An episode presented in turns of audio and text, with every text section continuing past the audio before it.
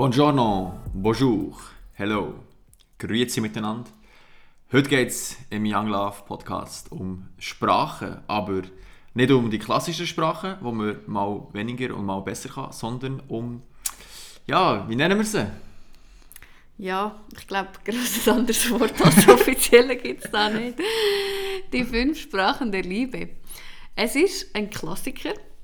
Ich glaube, bei den meisten Ehekurs oder wenn man irgendetwas macht, kommt das früher oder später mal dran. Es ist wirklich auch manchmal schon ein bisschen zu ausdehnt. Es gibt nämlich x tausend Bücher in fünf Sprachen der Liebe für Erwachsene, für Kinder, für Teenager, für Hunde, für Katzen, nein, für Meersäule. Ähm, das gerade nicht. Aber gleich finden wir das Basic-Konzept dahinter ist mega cool und wir probieren euch jetzt die wirklich unserer Meinung nach sehr lang ausdehnten 200 Seiten, wo wir ein Buch lesen können, in einem etwa 5 Minuten Podcast weitergeben, weil wir Quintessenz gleich einfach den Hammer finden. Im Grund hat der Gary Chapman, das ist äh, der Typ, ich glaube psychologischer von Amerika, der ein bisschen das Konzept entwickelt hat, natürlich auch mit ganz vielen anderen Sachen, die schon da waren und er miteinander kombiniert hat. Sagt eigentlich, ähm, so wie die Menschen unterschiedliche Sprachen reden, Berndeutsch, Französisch, Englisch, ähm, so reden sie eigentlich auch unterschiedliche Sprachen ihrer Liebesausdruckfähigkeit.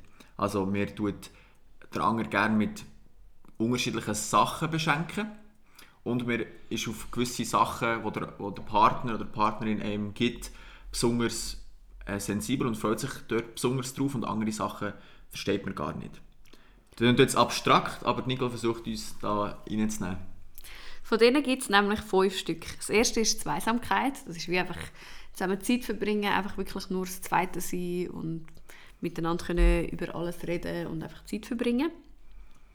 Das Zweite ist Geschenke machen. Das kann sie einen Brief schreiben, das kann sie etwas vom Posten mitbringen, wo man weiß hat der andere gerade gern oder einen Blumenstrauß oder irgendetwas.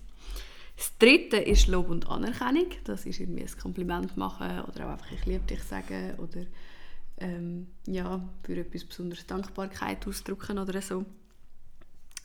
Die vierte ist Hilfsbereitschaft, also den anderen irgendwie unterstützen. Das kann auch sein für eine Prüfung lernen oder für das Studium irgendetwas machen oder sonst irgendetwas abnehmen, was der andere müsste machen. Und das letzte ist körperliche Nähe. Das ist einfach kuscheln, küssen, umarmen und so weiter. Genau. Und jetzt merkt ihr vielleicht schon, ich meine, wir Menschen alle haben gerne Zweisamkeit, Geschenk, Lob, Anerkennung, Hilfsbereitschaft, ähm, körperliche Nähe. Also wir haben alle die fünf Sprachen eigentlich gern. Also niemand so, oh nein, Zweisamkeit, finde ich der Horror. Aber was er richtig erkennt hat, meiner Meinung nach, ist, dass wir sehr unterschiedlich die Sachen gewichten.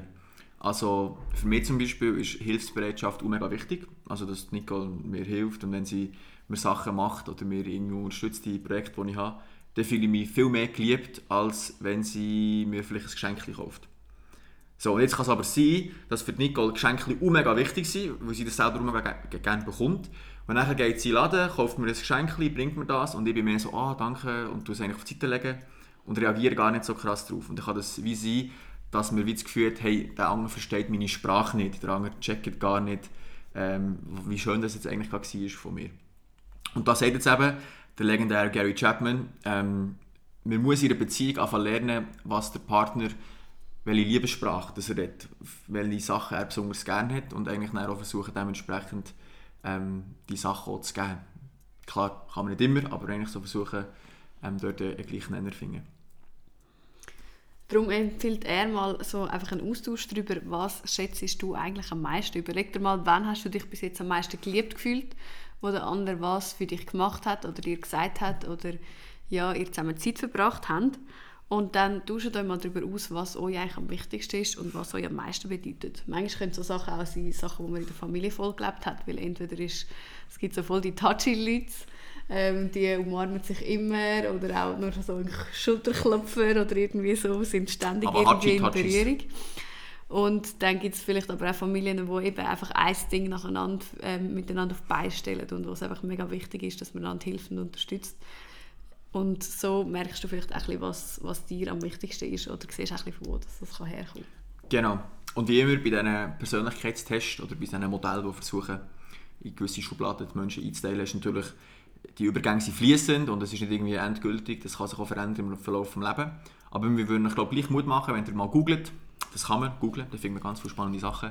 Äh, da findet man so den fünf Sprachen der Liebe Test oder man findet einfach mal so Grafiken. Ähm, gerade der Test eignet sich, je nachdem mal auszufüllen und eigentlich zu merken, okay, auf was reagiere ich selber besonders stark und auf was vielleicht mit dem Partner. Und dann kann man darüber reden und dann äh, merken vielleicht auch, wo man im Verlauf von der Beziehung schon lange vorbeigeredet hat. Ich vergleiche es gerne, wenn ich im Welschland bin, also irgendwo im Jura oder in Genf oder so und dort Ferien mache und dann in der Bäckerei immer versuche, mein bestes Französisch auszupacken. Und dann tut aber die Kassiererin schnell mal auf Deutsch wechseln, weil sie besser Deutsch kann wie nie Französisch. Dann ist es wie quasi, sie merkt, oh, der versucht es, aber der, glaube Deutsch versteht er besser. Und dann wechselt sie auf Deutsch. Und so kann es in der Beziehung auch sein mit der fünf Sprachen, dass man eigentlich dann wechseln kann und einem Partner zu lieb gewisse Sachen zu machen. Genau, darum die zwei Fragen, die wir euch mitgeben, ist eben, was ist, deine, ähm, was ist bei dir selber deine Hauptliebessprache, wo fühlst du dich am meisten geliebt und bei was dein Partner und wo kannst du darum vielleicht das anpassen, was du am meisten verteilst, weil oft hat man so etwas am meisten spreadet und vielleicht musst du für deinen Partner ein bisschen mehr, für deinen Freund oder deine Freundin ein bisschen mehr etwas anderes spreaden. Genau. Also, macht's gut, viel Spaß beim Googlen, je nachdem und einen schönen Tag noch. Tschüss zusammen. Ciao.